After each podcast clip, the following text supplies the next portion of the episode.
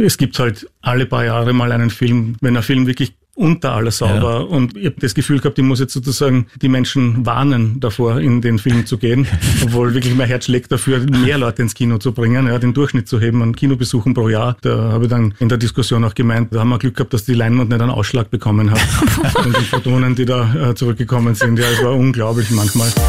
Stream Team der Film- und Serienpodcast von Film.at und Krone Hit. Welcome back. Wir sind wieder da, dein Stream-Team. Auch im Sommer gibt es bei uns keine Sommerpause. Mit mir, Julie Küberger von Krone Hit. Und mit mir, Franco Schädel von Film.at. Hallo. Hallo. Und heute haben wir zwei Gäste bei uns. Einmal links, einmal rechts. Und ich tue mir jetzt ein bisschen schwer, weil heute haben wir zwei anonyme Personen da, die mit uns über die Prädikatisierung von Filmen sprechen und über die Altersbeschränkungsvergabe, wenn ich das mal so ganz laienhaft sagen darf. Die zwei klären uns auch gleich auf. Deswegen sage ich heute einfach keinen Namen, sondern nur Hallo. Hallo.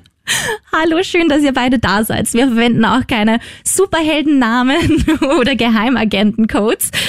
Ja, vielleicht sagt ihr zweimal, warum ihr heute da seid. Ja, also ich bin Mitglied der Filmbewertungskommission, auch genannt Prädikatisierung, und wurde eingeladen, um darüber zu sprechen, wie wir, wie wir zu diesen Prädikaten kommen. Ja. Und ich bin Prüferin bei der Jugendmedienkommission, die die Altersfreigaben für die Filme im Kino festsetzt. Und unsere Hörerinnen und Hörer fragen sich jetzt wahrscheinlich, warum dürfen wir denn heute nicht genau wissen, wer die zwei sind?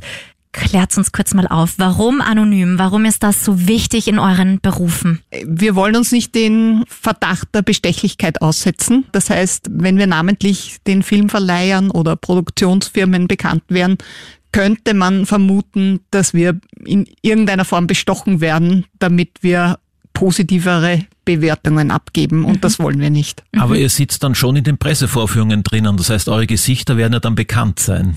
In den Pressevorführungen sitzen wir nicht, wir haben eigene Vorführungen ah. für die ja. Jugendmedienkommission und für die Prädikatisierung gemeinsam. Also es geht geheim weiter. Ja. Es geht geheim weiter. Und fühlt man sich da auch manchmal so, also hat dieser Beruf dann auch so ein bisschen Geheimagenten-Vibes, oder? Nein, überhaupt nicht. Leider Im nicht. Im Gegenteil, nein. Es ist, man trifft sich um circa 9 Uhr, 9.30 Uhr am Vormittag, äh, schaut sich den ersten Film an mhm.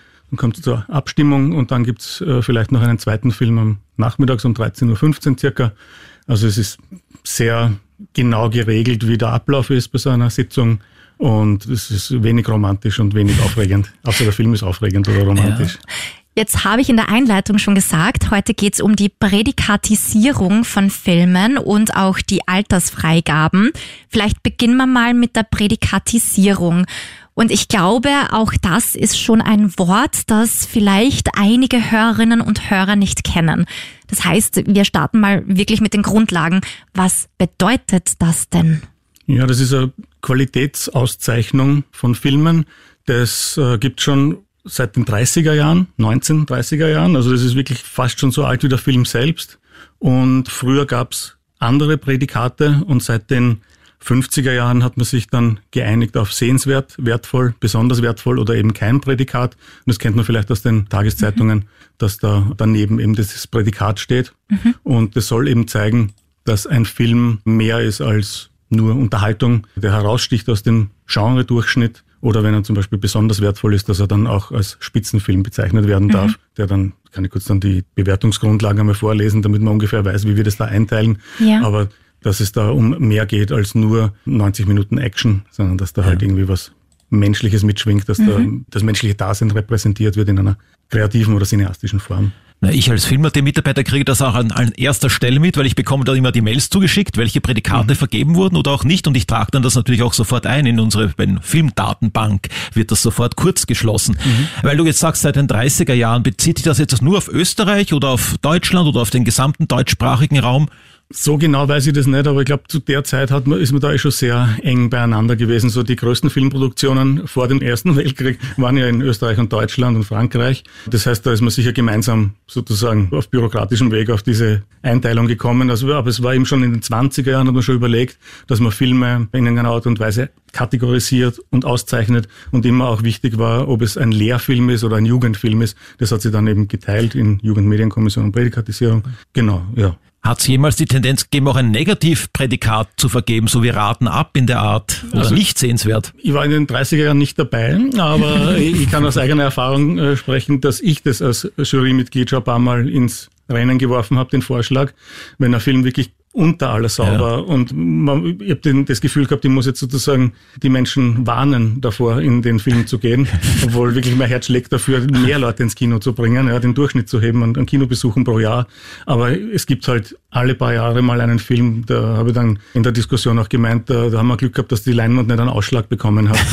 Und die Photonen, die da äh, zurückgekommen sind, ja, es war unglaublich manchmal. Magst du Titel nennen? Eher nicht Sehr wahrscheinlich. gerne. Also Doch, ja, Ja. dann bin ich, weil ich nicht ganz ohr. gewusst, das war äh, Hoagie's Family, es war ein österreichischer Film.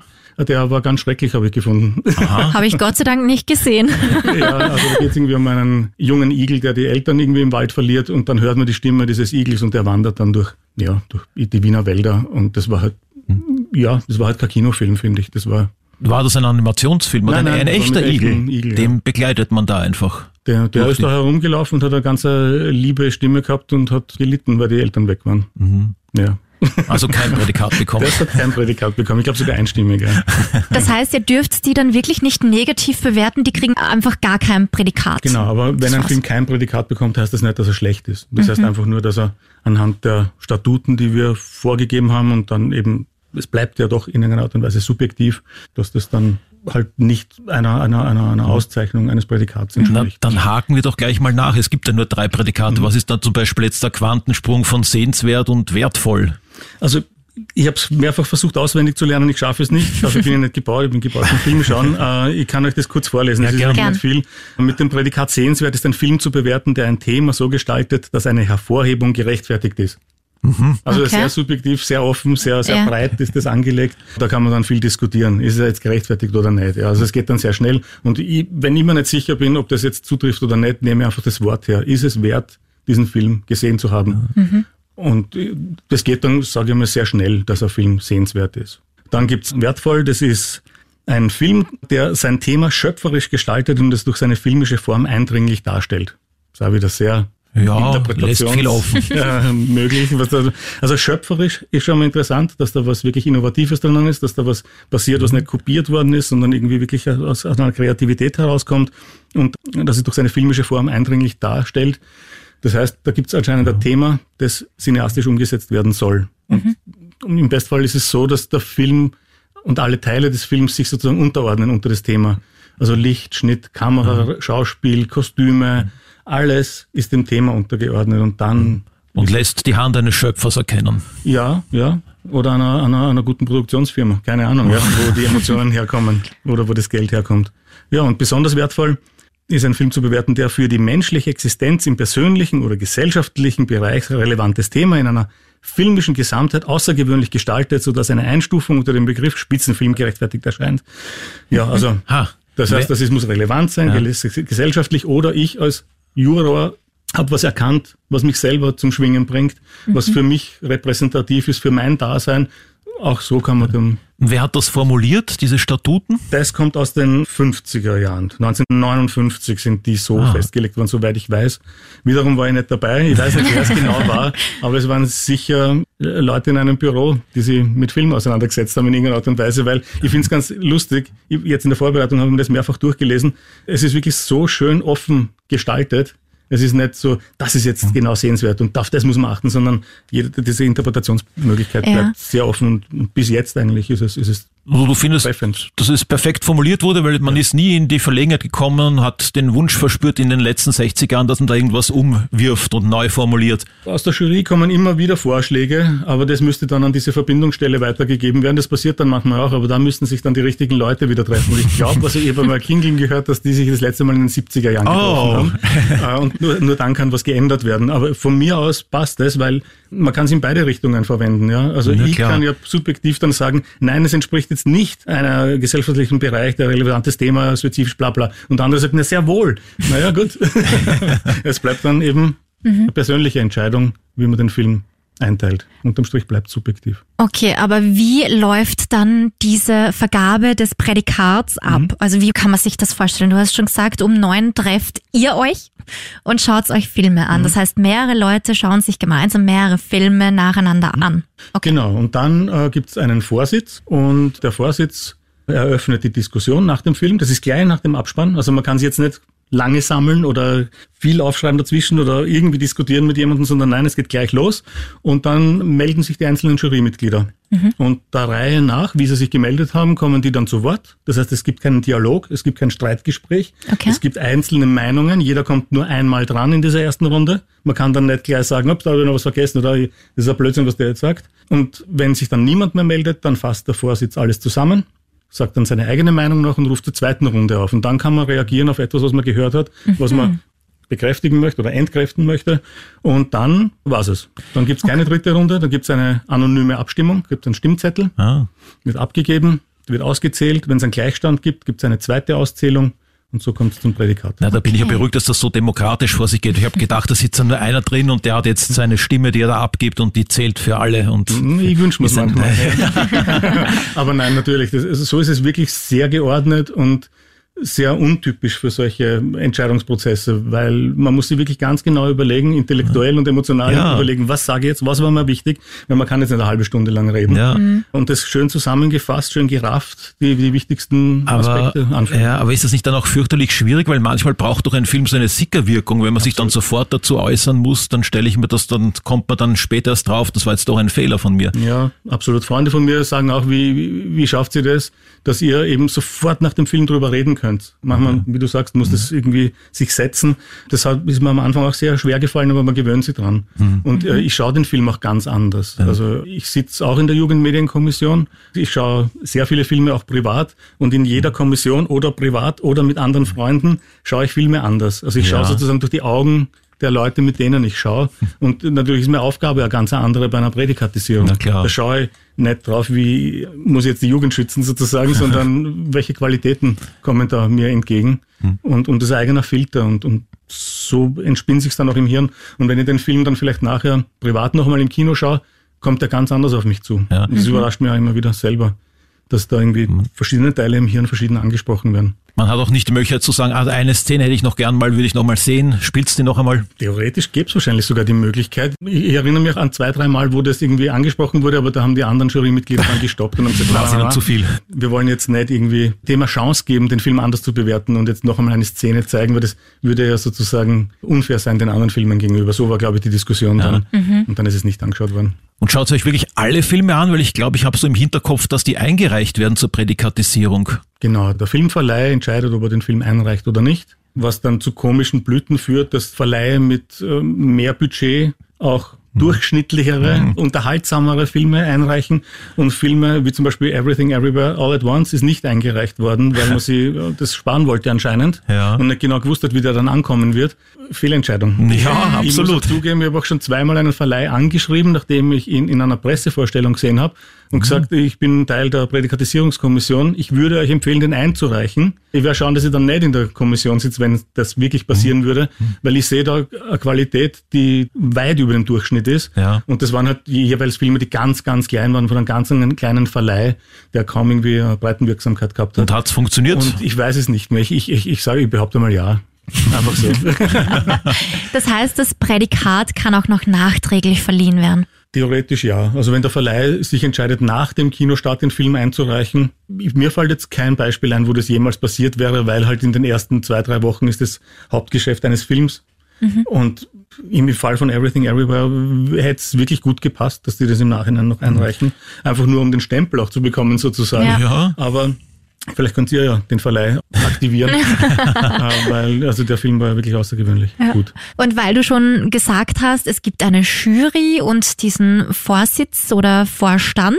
Wie viele Personen bewerten den Film dann? Es geht nach den Bundesländern und ich glaube es zwei pro Bundesland. Ja. Genau, zwei pro Bundesland und es gibt eine Mindestanzahl, die erscheinen muss. Mhm. Die Leute werden eingeladen, sagen zu, kommen dann und wenn dann halt, was ich, eine U-Bahn ausfällt oder, oder jemand krank wird kurzfristig, dann gibt es eine Mindestanzahl an, an Jurymitgliedern, die okay. da sein müssen, dass mhm. es gültig ist. Es genau. kann also auch mal abgesagt werden, wenn zu wenig da sind. Theoretisch ja. Das fällt mir jetzt nicht ein, dass das passiert ist, während ich Jurymitglied war.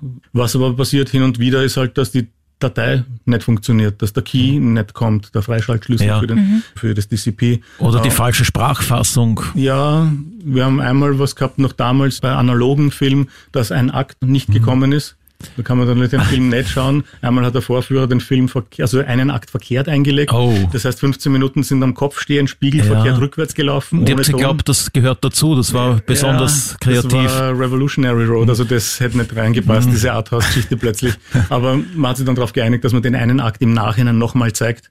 Dann ist abgestimmt worden, ob man bewerten soll und kann. Und man hat den Film dann bewertet. Und ich glaube, der hat sogar was- Höchstprädikat bekommen. Na bitte, das ist, hat sich ausgezahlt. Ist es eigentlich so, dass ihr die Verleiher dann auch verärgert, wenn ihr nichts prädikatisiert habt? Kommen dann mal Rückmeldungen? Was fällt euch ein? Wie kann das sein? Das geht doch nicht. Es gibt die Möglichkeit eines Rekurses, dass eben der Verleih sagt, nein, der Film hat ein Prädikat verdient oder ein höheres Prädikat verdient und reicht ihn nochmal ein. Wenn er dann ein Prädikat bekommt oder ein höheres, dann zahlt der Verleih nichts dafür. Und es geht auch, dass die Jury selber sagt, der muss nochmal gesichtet werden. Das kostet dem Verleih dann auch nichts. Da war ich auch zweimal dabei, wie das passiert ist. Da war ja auch einer der Jurymitglieder, der gesagt hat, nein, der Film muss höher eingestuft werden. Das ist nicht ersehenswert, das ist ja besonders wertvoll. Ah. Und das hat dann auch stattgefunden. Finde ich gut, dass du dann solche Energien entwickelst. Ja, genau. Film ist meine Leidenschaft und, und äh, das ist eh schwer, weil es keine Streitgespräche zulässt, das System. Man kann nicht wirklich Gas geben, man muss ganz gesetzt und, und objektiv bleiben, aber ja, ich streite gerne über Film. Mal eine prinzipielle Frage. Was bringt die Prädikatisierung? Kommen dann mehr Leute ins Kino? Ja, absolut. Das ist einfach ein Qualitätsmerkmal, diese Auszeichnung und in weiterer Form auch Marketing. Also, dass man, dass filminteressierte Menschen nachschauen können, sticht der Film in irgendeiner Art und Weise aus dem Durchschnitt hervor. Und wenn dann wertvoll oder besonders wertvoll dort steht, dann ist das für viele Menschen auch eine Entscheidungshilfe, ein Entscheidungsgrund auch, ins Kino zu gehen dafür. Und ich hoffe, dass man uns das noch immer glaubt, was wir da entscheiden und dass man uns da vertraut. Also zum Beispiel meine, meine, meine Großtante ist 86, die schaut extra immer auf dieses Prädikat. Das hat mich sehr überrascht. Und ich war dann total stolz, auch wie ich angefangen habe, dort zu arbeiten, weil das war für sie so ein Fixpunkt. Oh, ja. Einmal pro Woche schaut sie nach, was läuft, was kennt sie und was ist, was ist ausgezeichnet. Und Dann hat sie gar nicht mehr nachschauen müssen und hat nur dich Genau, gefragt. jetzt fragt mich immer wieder und ich sage, ja, leider bin ich in der Kommission nicht gesessen, aber ich kann jederzeit nachschauen. Aber was befugt euch eigentlich dazu, dass ihr das machen könnt? Also welche Kriterien muss man erfüllen, um euren Job ausüben zu dürfen? Vetternwirtschaft. Nein, also, nein, also ich, Ein ehrlicher Mann. äh, ich habe keine Vettern. Nein, ich habe mich beworben und es hat dann, glaube ich, fünf Jahre gedauert, bis ich in der ersten Sitzung drinnen war. Okay. Äh, Ich habe auf der Filmakademie studiert, ich habe ein Filmfestival mitveranstaltet, ich arbeite als Filmvorführer seit Ewigkeiten, das heißt, mein ganzes Leben ist Film. Ich habe mal ausgerechnet, so über viele Daumen, dass ich in meinem Leben circa einen Film pro Tag geschaut habe im Durchschnitt. Also ich habe einfach eine gewisse Routine beim Film Ja. und, und ich rede sowieso die ganze Zeit über Film. Also auch im Privaten Ja. und meiner, meiner Frau taugt auch extrem natürlich, dass ich dann über Film rede. In Anführungszeichen, das sieht man im Radio nicht. ähm, und dann war das irgendwie ein natürlicher Schritt sozusagen auch in so Kommissionen rein zu wollen. Ja. Und ich hätte ja nicht geglaubt, dass ich dann auch wirklich bestellt werde, aber es hat dann im Endeffekt funktioniert. Und bei der Jugendmedienkommission bin ich einfach zu dem verantwortlichen Menschen hingegangen, habe mich vorgestellt. Da war ich schon in der Prädikatisierung und das hat natürlich dann geholfen, Ja. Dass, dass man mit so Kommissionstätigkeiten schon Erfahrungen hat. Und das hat dann auch zwei oder drei Jahre gedauert, bis ich da dann die Chance gehabt habe, mal für Vorstellungsgespräch. Ja, Okay. Das dauert ja doch dann ziemlich lang. Muss man da warten, bis ein Job wieder frei wird, bis Genau, jemand ich glaube, da rauskommt? da gibt's ein Kontingent an Jurymitgliedern, das ist halt voll und dann gehen Leute oder gehen in Pension sozusagen oder sterben weg und, Ja. und dann, dann äh, gibt's neue Plätze, die nachbesetzt werden müssen. Ja. Also es ist nicht zeitlich begrenzt von vornherein. Bei der Prädikatisierung nicht, aber über die Jugend kann dann meine Kollegin sprechen, weil da gibt's eine Begrenzung. Ah, Okay. Und weil du schon gesagt hast, du hast es dir mal ausgerechnet, wie viele Filme du jetzt in deinem Leben schon gesehen hast. Wie viele Filme schaut man denn da, wenn man in der Kommission sitzt, an einem Tag? Also ist das ein Acht-Stunden-Tag dann, so ein normaler Das Arbeitstag? kommt Oder? an. Morgen zum Beispiel wird's ein sehr interessanter Tag, weil da läuft Oppenheimer um Ja. 8.45 Uhr. hm, und der dauert ja gleich drei Stunden. Der dauert drei Stunden 15, drei Irgendwas. Stunden 20, Ja, irgend sowas. sowas. Also, pff, das wird hart. Ich sitze sogar drinnen, ich freue mich schon sehr. Ja. Aber eben um 8.45 Uhr an über drei Stunden Film schauen, ist auch eine gewisse Ja. Erfor- äh, Herausforderung. Und dann, um, wenn um 13.15 Uhr jetzt noch ein langer Film wäre, dann könnte es sein, dass ich halt bis um 17 Uhr Mhm. im Kino bin und das von 8.45 Uhr. Das ist aber ein Extrembeispiel. Ich glaube, mein längster Tag war einmal bei der Jugend, da waren drei Filme und Mhm. ich war an Vormittag und Nachmittag. Und da ja, bin ich von 9.30 bis um, ich weiß nicht mehr, 18 Uhr im Kino gesessen. Ja. Okay. Also da brauchen wir eh gar nicht mehr drüber reden. Besonders wertvoll muss der werden, der Oppenheimer. Da geht er gar nicht anders. Anscheinend. Ja, die haben extra Kameras entwickelt dafür. Äh, IMAX Highspeed-Kameras. Ich kann nicht mehr warten drauf. Und äh, die ersten Berichte sind ja super. Ja. Die Leute kommen komplett zerstört aus dem Film raus. Das hört ja, man gern. Ja, mit Horrorelementen und Aha, so weiter okay, hat es geheißen auch. Also brauchst du es gar nicht anschauen. Du kannst ja. gleich so vergeben. Also nach Tenet muss ich anfangen, ein bisschen zu zweifeln an dem Herrn Nolan, aber ich lasse mich gern wieder überzeugen von seinem Genie. Gut, ich würde sagen, dann kommen wir zum Jugendschutz, oder? Oder hast du noch Fragen zur Prädikatisierung? Nein, jetzt schaue ich mal dann nach rechts. Ja, schauen wir mal da zu dir. ja, wie ist denn das bei dir? Was musst denn du für Kriterien erfüllen, um beim Jugendschutz bei der FSK oder in Österreich hast du ja schon voranklingen lassen in den E-Mails, nennt man das ja anders. Aber was befugt dich? Über die FSK können wir gleich sprechen. Ja. Ähm, vielleicht befugen. Es gibt in dem Sinn keine Mindestvoraussetzungen, dass man Medienexpertin, Medienexperte oder Kinder- und Jugendexperte oder Expertin ist. Aber es hilft natürlich. Also wenn man im weitesten Sinne etwas mit Medien, Film, Kino und Kindern und Jugendlichen im besten Fall zu tun hat, hilft das natürlich. Aber es sind auch Leute drinnen, die nichts mit diesen Feldern zu tun haben, was ganz gut ist, weil das sozusagen das normale Volk repräsentiert. Mhm. Also alles, was sozusagen in Österreich vertreten ist, ist auch bei uns in der Kommission vertreten. Okay.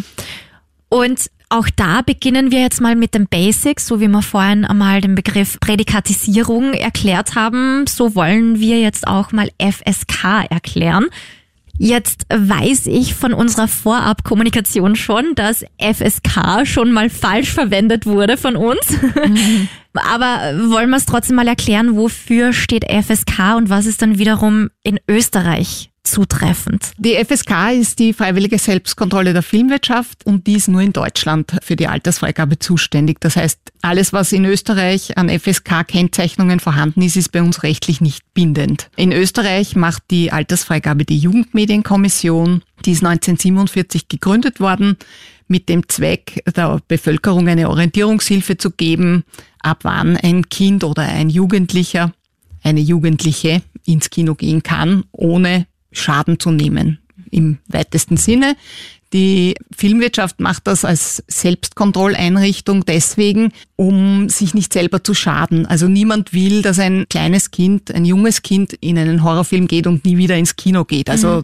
das Interesse der Filmwirtschaft war, den Leuten eine ungefähre Richtlinie zu geben, wann kann man einen bestimmten Film sehen und wann ist er nicht mehr schädlich für ein Kind oder einen Jugendlichen. Okay. Vielleicht steckt da dann das auch die, die, Angst dahinter, dass man nicht verklagt werden kann, weil wenn dann die Mutter kommt, mein Kind hat den Film gesehen und traumatisiert, ist er da rausgegangen und ich verklagte jetzt den Verleih zum Beispiel. Genau, also es war im Interesse, Kinder und Jugendliche nicht zu vergrätzen sozusagen ja, mhm. und ihnen das Kino nicht zu verleiden. Also es soll eine ungefähre Hilfe sein, ab wann kann man einen Film gut sehen, ohne, und das ist unser wichtigstes Schlagwort, nachhaltig geschädigt zu werden. Mhm. Das heißt, kurz spannend kann es wohl mal sein, vielleicht nicht für die Altersgruppe 0 bis 6, aber für ab 6 kann es ruhig mal kurz spannend sein, aber es ist dann wichtig, dass es sozusagen nicht nachhaltig schädigt. Also so gesehen, Kinder dürfen keine Albträume haben, weil mhm. sie im Kino waren und einen Film gesehen haben. Das wäre nicht das Ziel. Mhm.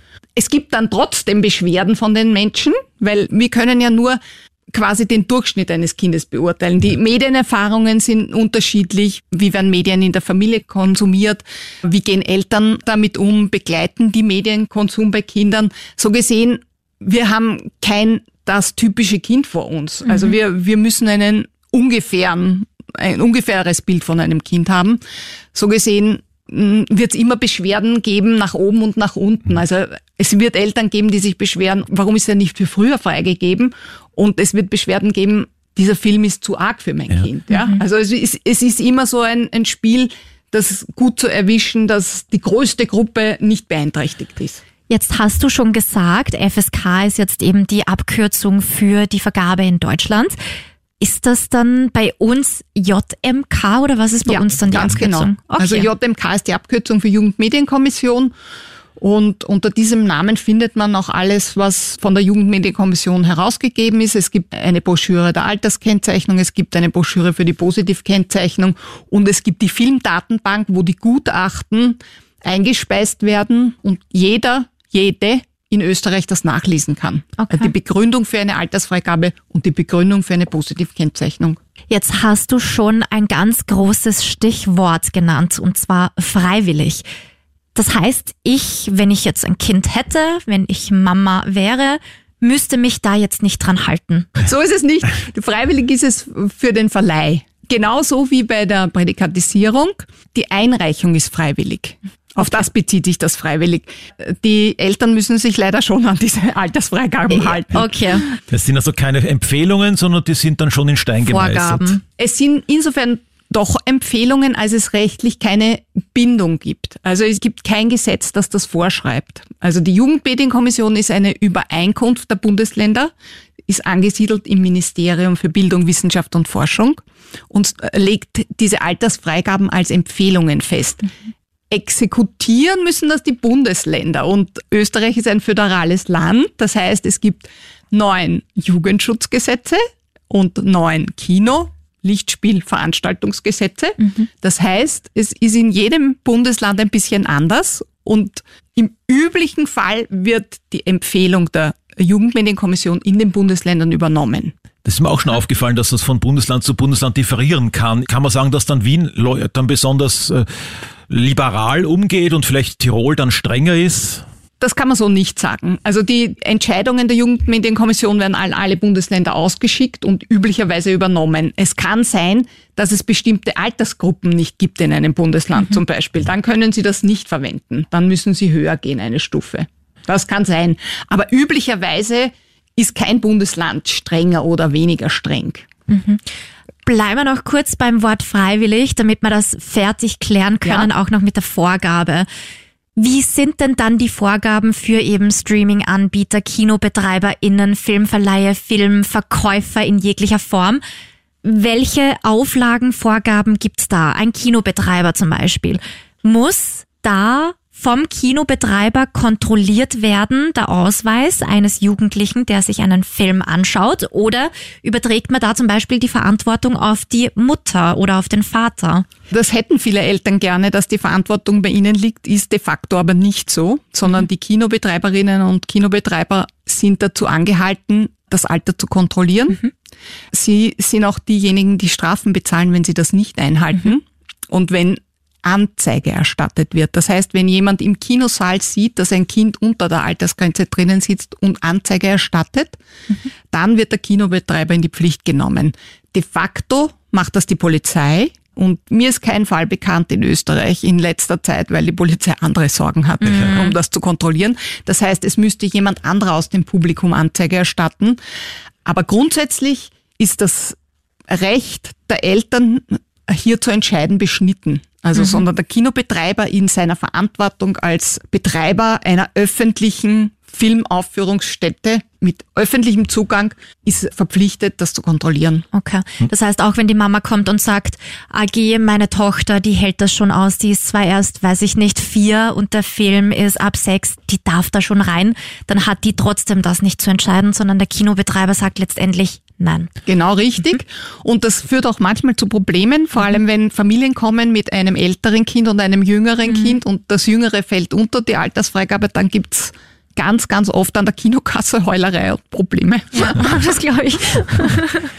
Wird das dann von eurer Seite vielleicht auch stichprobenartig kontrolliert von der JMK, dass jemand hinkommt und schaut, ob die Kinos sich da wirklich dran halten und Kontrollen durchführen? Nein, wird nicht kontrolliert, weil wie gesagt, die Länder dann die Exekutive machen sozusagen. Ja, also in Wien macht's das Bundesland Wien mit ihren Gremien und in Tirol macht's das Bundesland Tirol.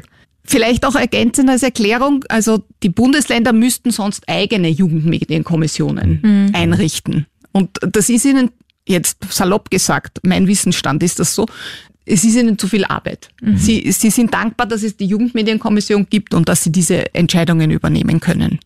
Und ihr macht diesen Jugendschutz dann für Kinofilme oder macht ihr das auch für Streaming-Anbieter oder Filmverleihe, also Filmverkäufer sozusagen, Videotheken und und und? DVDs, Blu-ray. Ja, also wir machen es in der Jugendmedienkommission nur für Kinofilme und Kinotrailer. Okay. Streaming liegt bei der Com Austria, die zur RTR gehört. Das ist ganz ein anderes Thema, mit dem Okay. haben wir überhaupt nichts zu tun. DVDs ist so, dass bei uns das in Österreich nicht geregelt ist. Es haben viele DVDs das FSK-Kennzeichen drauf und es gibt Ketten, die sich an dieses FSK-Kennzeichen halten. Rechtlich ist das bei uns nicht bindend. Okay. Aber irrsinnig eingängig halt, weil das ist alles, Natürlich. kennen wir alle, FSK. Ja. und Aber. Österreich, dadurch, dass es keine Regulierung gibt, wie das beim DVD-Verkauf zu handhaben ist und dadurch, dass Österreich so ein kleiner Markt ist, gibt es keine eigenen DVD-Covers. Es gäbe zwar die Kennzeichnung, also wir hätten schöne JMK-Logos, die man draufgeben könnte, aber de facto macht kein DVD-Produzent, keine DVD-Produzentin das, dass sie die JMK-Kennzeichen drauf gibt. Ja. ja, weil das ein viel zu kleiner Markt ist. Jetzt hast du schon gesagt, das unterscheidet sich. Es gibt ja auch den Jugendschutz für Computerspiele, für Musik und, und, und. Also das kann man ja auf sehr, sehr vieles auslegen.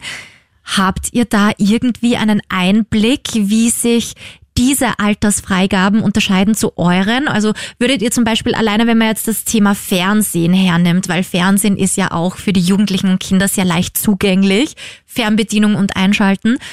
Sind da die Warnhinweise strenger, weniger streng? Habt ihr da irgendwie? Na, grundsätzlich ist auch wieder mein Wissensstand, ich hoffe, das stimmt so, ist es beim ORF zumindest so, dass die schon gewisse Uhrzeiten einhalten. Also die würden keinen 16er Film untertags zeigen, ja. So gesehen, die übernehmen schon mehr oder weniger die Jugendmedienkommission Freigaben, wenn ein Film eine hat.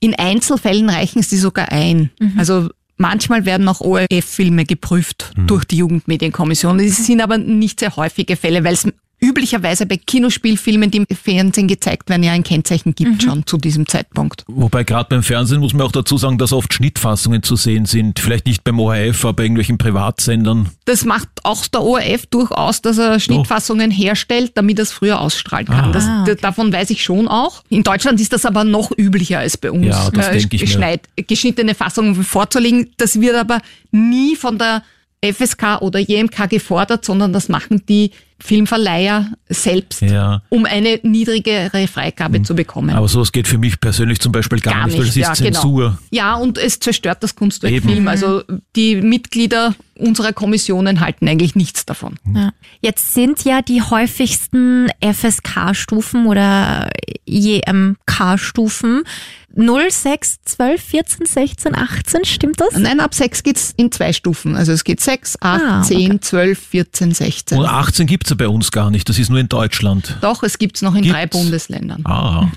Aber das ist, wird wenig genützt. eben. also ich könnte könnt mich jetzt nicht erinnern an den Ähm, ja, letzten nein. Fall, wo sowas war. Das ist immer eine Diskussion zwischen Deutschland und Österreich. Die Deutschen hätten gerne eine mehr gestaffelte Freigabeskala, also mehr Altersmöglichkeiten.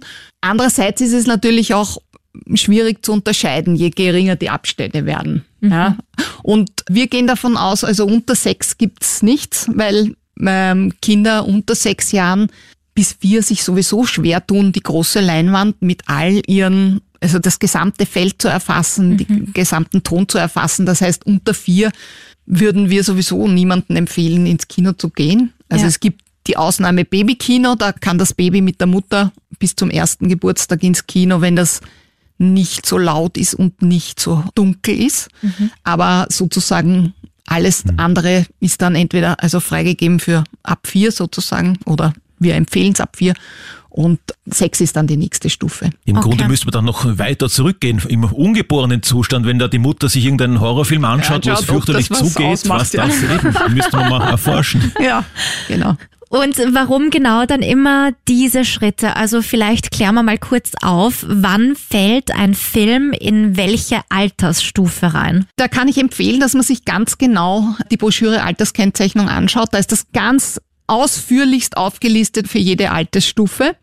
Ich kann vielleicht ein ganz signifikantes Beispiel sagen. Also freigegeben für die allerjüngsten bis sechs Jahren. Da muss der Film zum Beispiel von der Länge her nicht zu lang sein. Der Ton darf nicht zu aggressiv sein. Die Geschichte muss so einfach und überschaubar sein, dass Kinder sich nicht schwer tun damit. Das heißt zum Beispiel nicht so viele Figuren. Es müssen die Spannungsbögen, wenn es Spannungsbögen überhaupt gibt, ganz kurz sein, sich schnell auflösen, gut auflösen und auch das Ende muss gut sein. Also das sind zum Beispiel so Grundkriterien für einen Film, der unter sechs Jahren freigegeben wird. Ein wichtiger Sprung ist auch acht Jahre, weil davon ausgegangen werden kann, dass ab acht Jahren die Unterscheidung zwischen Fiktion und Realität geschafft wird von den Kindern. Also bis dahin sind Kinder sehr diesem magischen Denken verhaftet, dass zum Beispiel Tiere belebt sind und, und die Umwelt belebt ist und so weiter. Aber das ändert sich natürlich durch alles, was sie an Erfahrungen sammeln und durch die Schule und so weiter. Und jedenfalls können wir davon ausgehen, dass diese Unterscheidung Fiktion, Realität mit acht Jahren geschafft werden kann. Vieles hat auch damit zu tun, wie der Film sonst gebaut ist. Also gibt es viele Figuren, dann wird es eher höher sein. Wird viel geschnitten, gibt es Zeitsprünge, also auch in der formalen Gestaltung gibt es da Kriterien. Aber sozusagen im Detail kann man sich in der Broschüre sehr gut anschauen. Okay. Und Gewalt und Sexszenen und so, das fällt dann alles wahrscheinlich schon über 16 oder eben Das dann wäre 18. höher, ne? das, das spielt ab 12 eine Rolle. Unter 12 würde ich sagen, ist das Hauptkriterium Angst. Also wie, wie stark ängstigend ist ein Film für Kinder. Ab 12, vielleicht ein bisschen früher, vielleicht ab 10 kommt dann vielleicht Sex dazu, alles was Sexualität angeht und, und Gewalt. Also ist seltenst unter 12. Gibt's vielleicht so eben 12, 14, 16 oder vielleicht auch 14, 16 noch irgendwelche prägnanten Unterscheidungsmerkmale? Weil mit 14 ist man schon eher noch so ein bisschen kindlich, jugendlich und mit 16 aber dann schon eher so jugendlich unter Anführungszeichen erwachsen. Ist da vielleicht noch irgendwas Prägnantes dabei? Also wir sind interessanterweise mal bei einem Studientag draufgekommen, da haben wir Expertinnen und Experten eingeladen gehabt, dass Horrorfilme ab 14 Jahren sehr gut funktionieren, weil 14-Jährige sich gerne gruseln, sich gerne ausprobieren, wo sind die Grenzen und das war für uns ganz interessant, weil wir hätten gedacht, das ist vielleicht bei 16. Ja. Und damals ist das ganz gut rausgekommen, dass das eigentlich genau für diese Spanne 14 bis 16 sehr gut geeignet ist. Ja, das ist so eines der Dinge gewesen. Ja. Eine Sache, die für auf jeden Fall erst ab 16 geht, ist alles, was Rassismus, Sexismus, Totalitarismus, Selbstjustiz, also selbst entscheiden und zur Waffe greifen, das ist alles 16. Also das, da gibt es einige Kriterien, die für uns ganz klare Ausschließungsgründe für unter 16 sind. Und das wäre dann auch so ein grober Unterschied zwischen 14 und 16. Und was braucht es dann doch noch oder, oder was geht einfach unter 18 gar nicht? Also 18 ist ja dann so wirklich die höchste Stufe. Nein, 18 haben wir nicht. Aber drei gibt es Drei Bundesländer. Bundesländer, ja, aber die Jugendmedienkommission als Kommission kann nicht ab 18 entscheiden. Okay. Ah, ja. Also wir entscheiden nur bis 16. Wir gehen davon aus, dass mit 16 die gleichen Medienrezeptionsfähigkeiten vorhanden sind wie mit 18. Und wer Also- entscheidet dann für 18? Die Polizei? Nein, das kann das Bundesland dann entscheiden. so. Also wenn in ein, wir haben ja auch LändervertreterInnen sitzen in, in der Jugendmedienkommission und wenn zum Beispiel jemand aus Tirol sagt, na, aber ich bin nicht einverstanden mit dieser Entscheidung, ich entscheide für mein Bundesland, dass es auf 18 raufgesetzt wird, dann kann er sie das machen. Okay. Aber es ist nicht sehr üblich. Also ich wüsste in den letzten 20 Jahren keinen Fall, wo das Hostel? gemacht wurde. Hostel vielleicht? Der war gar nicht eingereicht. Also so. der hat sowieso die Freigabe Aha. ab 16 Jahren. Ich bilde mir ein, dass bei 12 Years a Slave im Burgenland ab 18 war. Wow. Oh, das kann sein. Ich Das, glaube, aber es kann ein Fehler sein und ich habe auch einmal gehört, dass es auch unter anderem daran liegen kann, dass es dann keinen Tourismus gibt sozusagen, dass Leute aus Deutschland oder aus Ungarn zu uns rüberkommen, weil da ab 16 ist. Und dann würden sie ja eigentlich im eigenen Land gegens Gesetz verstoßen, aber durch diesen durch diese Wanderschaft nach, nach Österreich rüber können sie dann den Film ab 16 schauen. Habe ich einmal gehört, dass das mit ein Grund sein kann, Ja. dass das äh, eben Klingt höher plausibel. einge, eingestuft wird. es kann ja auch der Fall sein, dass ein Film, der sich prinzipiell eher an Erwachsene richtet, nicht eingereicht wird bei der Jugendmedienkommission und völlig harmlos ist. Und der hat dann trotzdem 16. Okay. Ja, einfach weil, weil er nicht eingereicht wurde. Umgekehrt kann es genauso sein, es wird eingereicht, er bekommt zum Beispiel freigegeben für alle Altersstufen, also null. Ja. und ist aber für Kinder überhaupt nicht interessant, weil es ein Thema anspricht, das äh, eigentlich nur für Erwachsene interessant ist. Aber es ist eben nichts Schädliches drinnen. Aber ihr bekommt das wahrscheinlich dann mit, weil es Rückmeldungen gibt. Ja, da gibt's dann oft Rückmeldungen, ja. Aber mh, was oft schade ist, bei, ich sage jetzt, kleineren Verleihen, die sich die Kosten nicht leisten wollen für einen schönen Film. Die ne- sagen dann einfach, ich nehme 16 und bin zufrieden damit und es gehen eh nur die Erwachsenen rein. Was schade ist, weil unter Umständen wäre der Film überhaupt nicht schädlich. Eben. Da sind da die Kosten wirklich so hoch? Ich weiß die genauen Kosten ehrlich gesagt als Prüferin nicht. Es geht nach Laufmetern auf jeden Fall. Also Oppenheimer ist sehr hoch. Ja, der hat eine eigene Staffelung. Und wieder Everything Everywhere All at Once war ab 16 in Österreich, weil er nicht eingereicht wurde. Wieder Okay. der gleiche. Also um das zusammenzufassen, also es wird nicht jeder Film automatisch eben eingestuft, genau. aber die, die nicht eingereicht werden bei euch, die kriegen automatisch eben die 16. Freigabe ab 16. Genau. Okay, genau. um das nochmal Seitens klar der zu sagen. Jugendmedienkommission. Wie das Bundesland das handhabt, muss man dann im Bundesland schauen. Ja, dann hätte der Igel-Film auch ab 16 bekommen können, theoretisch. Ja, das hätten wir ihm wünschen können. Ja. Ein Beispiel, eine lustige Anekdote gibt's dazu. Äh, Fifty Shades of Grey war in Paris, glaube ich, ab 12. Okay. Und das hat der Verleih in Österreich gesehen und hat sie gedacht, na super, jetzt starten wir einen, einen Sexfilm, der ab 12 ist. Das ist natürlich eine Anti-Werbung dafür. Und jetzt haben die den Film nicht eingereicht, damit er ab 16 ist. Und das war ein Riesenerfolg in Österreich. Es war einer der stärksten Kinostarts überhaupt. Also da steckt Politik dahinter. Ja, ja, da hat jemand mitgedacht. Ich würde auch noch gern was ergänzen. Die Jugendmedienkommission spricht ja nicht nur eine Altersfreigabe aus, eine Altersempfehlung, eine Alterskennzeichnung, so Ja. wie wir das nennen, ja.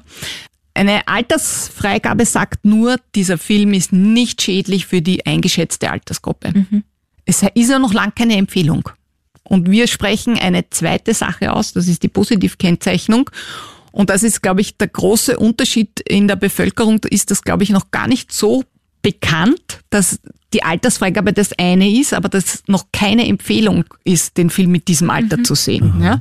Sondern die eigentliche Empfehlung ist die Positivkennzeichnung. Und da sind wir in Europa einzigartig, das macht sonst niemand. Also kein anderes Land macht das, eine Positivkennzeichnung auszusprechen. Und das finde ich persönlich ganz wichtig, weil diese Positivkennzeichnung ist für Eltern und Lehrer, Lehrerinnen, Pädagoginnen, Freizeitpädagoginnen, was auch immer, eigentlich die wichtigere Empfehlung. Ja, also Aber wo kriegt man die dann mit? Weil in der Ja. Zeitung wieder nur die Altersfreigabe abgedruckt zum das Beispiel. müsste man zum Film wirklich in der Datenbank nachschauen. Aha, okay. Also online kann man das nachschauen. Mhm. Aber das ist wichtig, weil da kann man sehr gut herausarbeiten und das ist in den Gutachten sehr schön beschrieben, was für einen Wert hat ein Film. Also was ist für Kinder und Jugendliche drinnen, was sie weiterbringt im größten Sinne sozusagen. Ja. Differiert das dann ziemlich viel oder wahrscheinlich Das nur um, um zwei, um Zweierstufe meist- in den meisten Fällen äh, wahrscheinlich? Wahnsinnig viel differiert im Normalfall nicht. Es ist meistens eine Stufe höher oder Mhm. so, ja.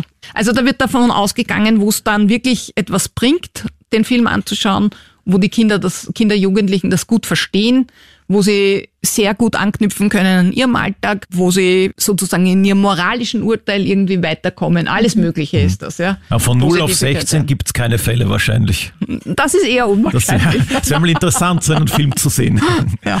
Jetzt hast du ja schon ganz viel erklärt, wann welcher Film in welche Altersstufe reinfällt, aber wie kann man sich denn diese Vergabe dann vorstellen? Ihr schaut euch die Filme gemeinsam an, wie viele Leute, wie viele Filme, wie lange dauert das, wie läuft's ab? Wir schauen teilweise parallel mit der Prädikatisierung. Äh, Tendenziell wird aber bei der Jugendmedienkommission mehr eingereicht, weil die Altersfreigabe wichtiger ist, den Verleihern.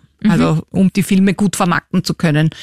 Wir haben an zwei Tagen pro Woche Sichtungen, vormittags, nachmittags. Das heißt, wenn was eingereicht ist, können es bis zu sechs Filme sein pro Woche. Wir treffen uns, das sind immer unterschiedliche Kommissionen am Vormittag und am Nachmittag. Das heißt, man sitzt nicht zwangsläufig den ganzen Tag im Kino, sondern man wird ungefähr zweimal pro Monat eingeteilt. Und dann sitzt man zu fünft. Es gibt einen Vorsitzenden, eine Vorsitzende, die leitet anschließend an den Film das Gespräch. Die schreibt auch das Gutachten, aber das passiert alles erst, wenn der Film gesichtet wurde. Und wir müssen den Film in der Gesamtlänge sehen, damit wir beurteilen können, ob der für Kinder, Jugendliche geeignet ist und ab welchem Alter. Das heißt, wir treffen uns, starten den Film, schauen den Film durch und dann setzen wir uns zusammen und sprechen unsere Kriterien durch. Geht es um Angst, geht es um Gewalt, geht es um Sexualität? Was ist wichtig, was ist mir aufgefallen? Und zwar als Gesamtpaket. Also ein schädlicher Aspekt ist noch nicht sozusagen das Dominierende. Wenn eine zum Beispiel eine Scheidung gezeigt wird, heißt das ja nicht, dass man das nicht verkraftet. sondern wenn das im Gesamtkontext gut eingebettet ist, gut aufgelöst wird, dann muss man den Film auch als ein Ganzes bewerten und nicht wegen einer einzelnen Szene sagen, äh, okay, der muss 16 bekommen Okay. zum Beispiel. Ja? Und das diskutieren wir dann durch und dann treffen wir eine Entscheidung. Und nachdem wir fünf sind, ist eine mehrheitliche Entscheidung immer möglich. Es wird vielleicht in der Diskussion ein bisschen auseinanderfallen und das ist auch ganz gut, dass wir sozusagen abwägen, was ist die untere Grenze und was ist die obere Grenze und uns dann in der Argumentation aneinander, also zueinander hinarbeiten. Und, und dadurch werden auch mehr Aspekte berücksichtigt, als man allein beurteilen würde. Und das sind oft recht lange Diskussionen und wir, wir machen uns das gar nicht leicht, diese Entscheidung, weil wir das Beste wollen für unser Publikum, ja. Das ist uns ganz wichtig, dass es für Kinder eine sichere Orientierungshilfe gibt. Mhm, dass sie gut geschützt Dass sie sind. gut geschützt sind, ja. Ja. Im Sinn der Kinderrechtskonvention auch. Wir, wir arbeiten ja auch im Sinn der Kinderrechtskonvention. Ja. Zugang ermöglichen zu guten Filmen und zu viel Information und zu vielen Medien, aber auch schützen vor Einflüssen, die sie vielleicht nachhaltig schädigen. Das heißt, ihr habt da eben diese Kriterienkataloge, die mal grob das vorgeben und ihr diskutiert dann aber über das alles. Das ist dann schon in der Diskussion oder in der Bewertung an sich ein bisschen anders vom Prozess als eben die Prädikatisierung. Ja, dort, ne? wi- dort wird abgestimmt. Das gibt's bei uns nicht. Ja. Ja. Also wir wägen wirklich alle Argumente gegeneinander ab und diese Diskussion ist oft sehr hilfreich. Ja. Also weil man viele Dinge als Einzelperson gar nicht sieht oder jemand in der Gruppe sieht's anders. Mhm. Also wir schleifen das richtig schön zusammen dann. Also es wird bei euch länger dauern vermutlich. Es dauert sehr lange unter. Umständen. Ja, ja, ja. Aber das ist es doch wert. Also oft Ja, kommt man auf Sachen auch. drauf, die man gar nicht bedacht hat. Ja. Dafür ist ja auch die Kommission jetzt so gesehen mit fünf Personen ja auch kleiner. Kleiner. Ja, man kann gut diskutieren. Ja. Ja. Und ist für euch auch eine Art der Entscheidungshilfe, wenn ihr schaut, okay, wie ist denn das in Deutschland bewertet oder wie ist das international bewertet oder achtet ihr auf das gar nicht?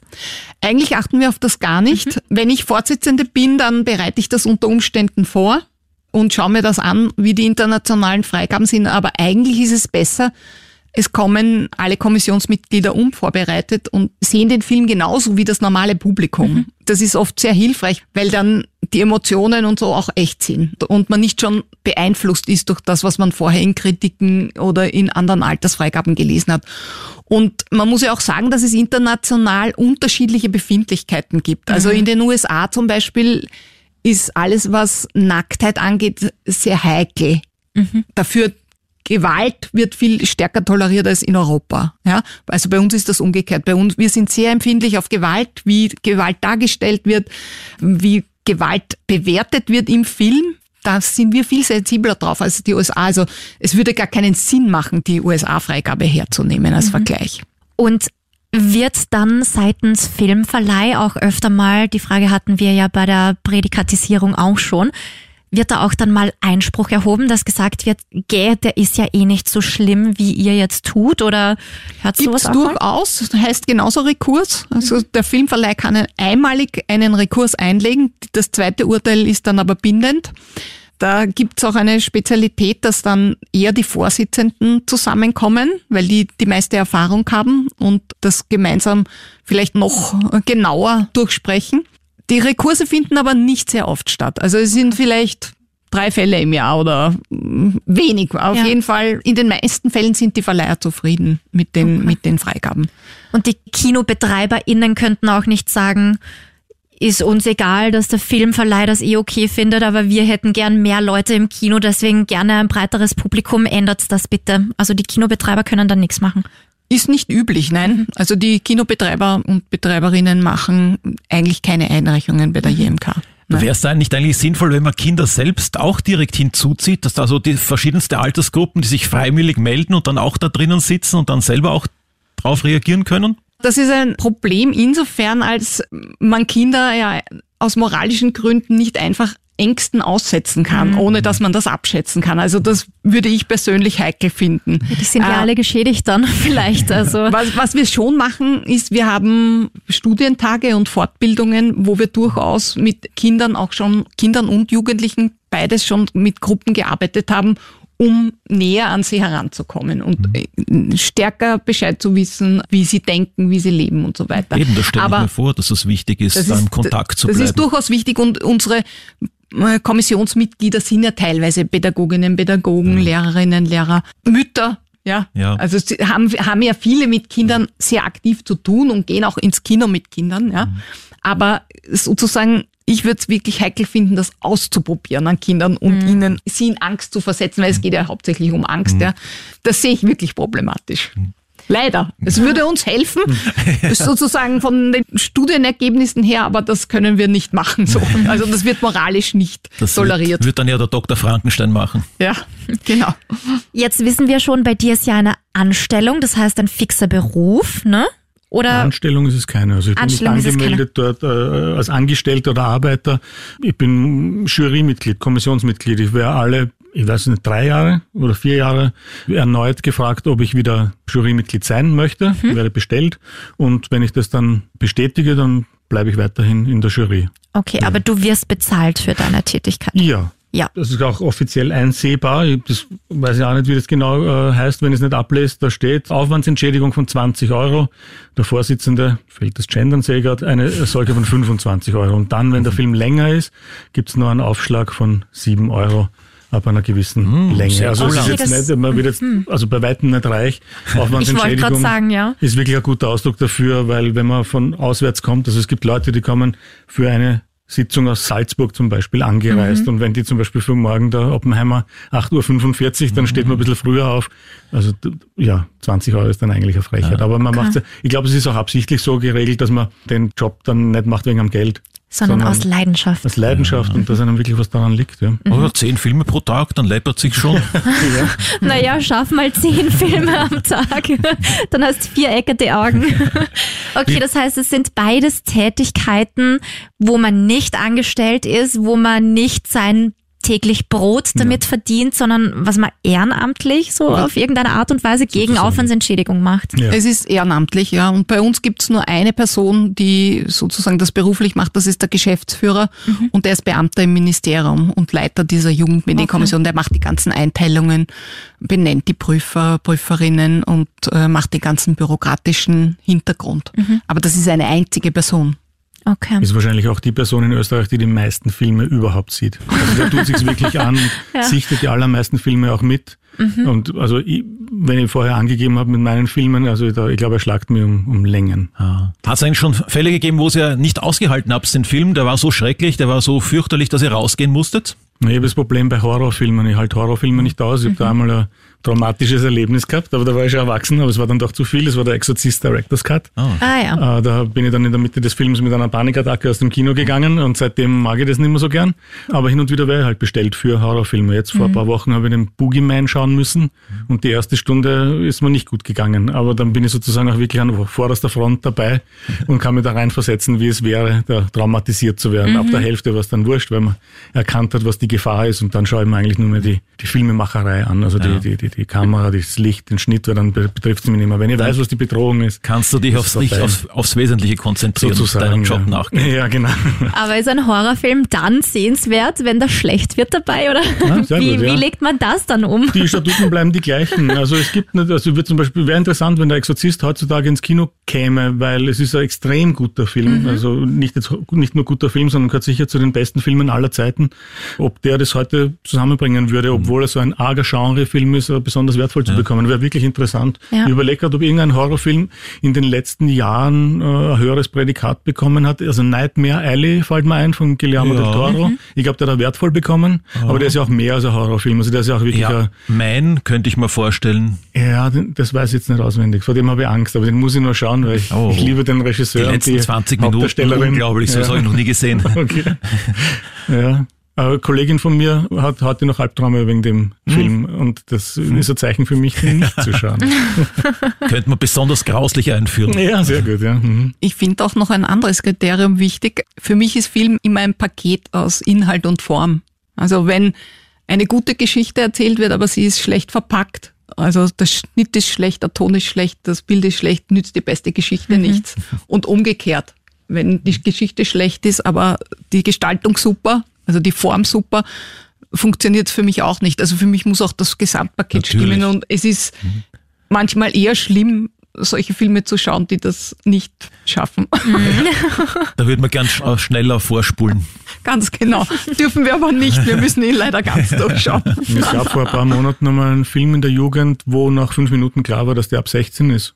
Aber man muss ihn halt dann trotzdem fertig schauen. Das ist auch sehr schräg, weil dann sitzt man halt noch eineinhalb, zwei Stunden und dann schaut dem Wahnsinn weiterhin zu, wo, wo halt ja die ärgsten Gewalttätigkeiten und Unmenschlichkeiten stattfinden, aber man muss ihn halt zur gesamten Länge schauen. Ja. Gibt's von eurer Seite her noch irgendetwas, was wir vergessen haben zu fragen, wo ihr sagt, das ist absolut statt Sehens noch hörenswert? Vielleicht willst du nur über Parental Guidance reden, weil das ist sowas Frisches, was glaube ich interessant wäre für die Leute draußen. Das ist eine Möglichkeit, die es seit kurzem gibt. In Deutschland gibt es auch eine Parental Guidance Regelung und in vielen englischsprachigen Ländern gibt es das auch. Die Bundesländer Steiermark, Tirol und Wien haben eingeführt, dass man in elterlicher Begleitung oder in Begleitung einer Aufsichtsperson die Altersfreigabe um drei Jahre unterschreiten darf. Das heißt, wenn Erziehungsberechtigte sagen, mein Kind kann das schauen, es ist zwar höher freigegeben, aber die drei Jahre drunter, das schafft mein Kind, dann ist das möglich. In diesen drei Bundesländern, in den anderen nicht. In den anderen ist diese Regelung nicht vorgesehen. Man kann da in die Gesetze reingehen und sich auf diese Gesetze berufen. Aber Okay. es kann ja noch kommen. Wir haben auch immer geglaubt, dass ein einheitliches Jugendschutzgesetz kommt, wie dann der Tierschutz endlich geschafft war, aber bis heute gibt es kein einheitliches Das ist ja Jugendschutzgesetz. auch kurios. Und deswegen, ich glaube das nicht mehr. Das skeptisch. Aber das ist dann ein Versuch der Bundesländer, diese Streitigkeiten an der Kinokasse, Zu die wir schon vermeiden. hatten, zu Ja, umgehen. Zum, zum Umgehen, genau. Dann sagen wir vielen lieben Dank, dass ihr euch so lange Zeit genommen habt, dass wir jetzt wissen, wer ihr seid und ihr bei uns beiden jetzt zumindest nicht mehr anonym seid. Aber keine Sorge, wir bestechen euch nicht. Also Wie würdet ihr die Folge, die heutige prädikatisieren und von der Altersfreigabe her sehen? besonders wertvoll. Okay. Freigegeben für eine alle geheime- Es ist eine Altersstufen. geheime Abstimmung. Ich darf es nicht sagen. Von der, Alter, von der Jugendbegegnungskommissionsseite her ist nichts Schädigendes drinnen. Aber wir können nur schimpfen. Um das zu Können wir ändern. Na super, danke. Es war wirklich super interessant. Hm, Danke sehr für die Ja, Einladung. sehr aufschlussreich. Gut, dann hoffen wir, unsere Hörerinnen und Hörer finden die Folge hörenswert. Gebt uns da gerne Bescheid, schickt uns euer Feedback, abonniert uns, bewertet uns. Das ist auch unser Qualitätssiegel, also gerne her damit. Beschwerden, Kritik und alles Bitte an streamteam.kronehit.at. oder Liebessänge. Ansonsten sind wir in zwei Wochen wieder da. Wer leider nicht mehr da ist, sind unsere zwei Gäste. Ja, danke fürs Kommen. Vielen Dank. Herzlichen Danke Dank für die Einladung. Danke vielmals. Und übrigens, in der Infobox verlinken wir euch auch noch die JMK-Datenbank mit den Prädikaten und auch die Broschüren Alterskennzeichnung und Positivkennung zum Nachlesen. Tschüss! Ciao. Ciao. Ciao. Stream Team, der Film- und Serienpodcast von Film.at und Krone Hit.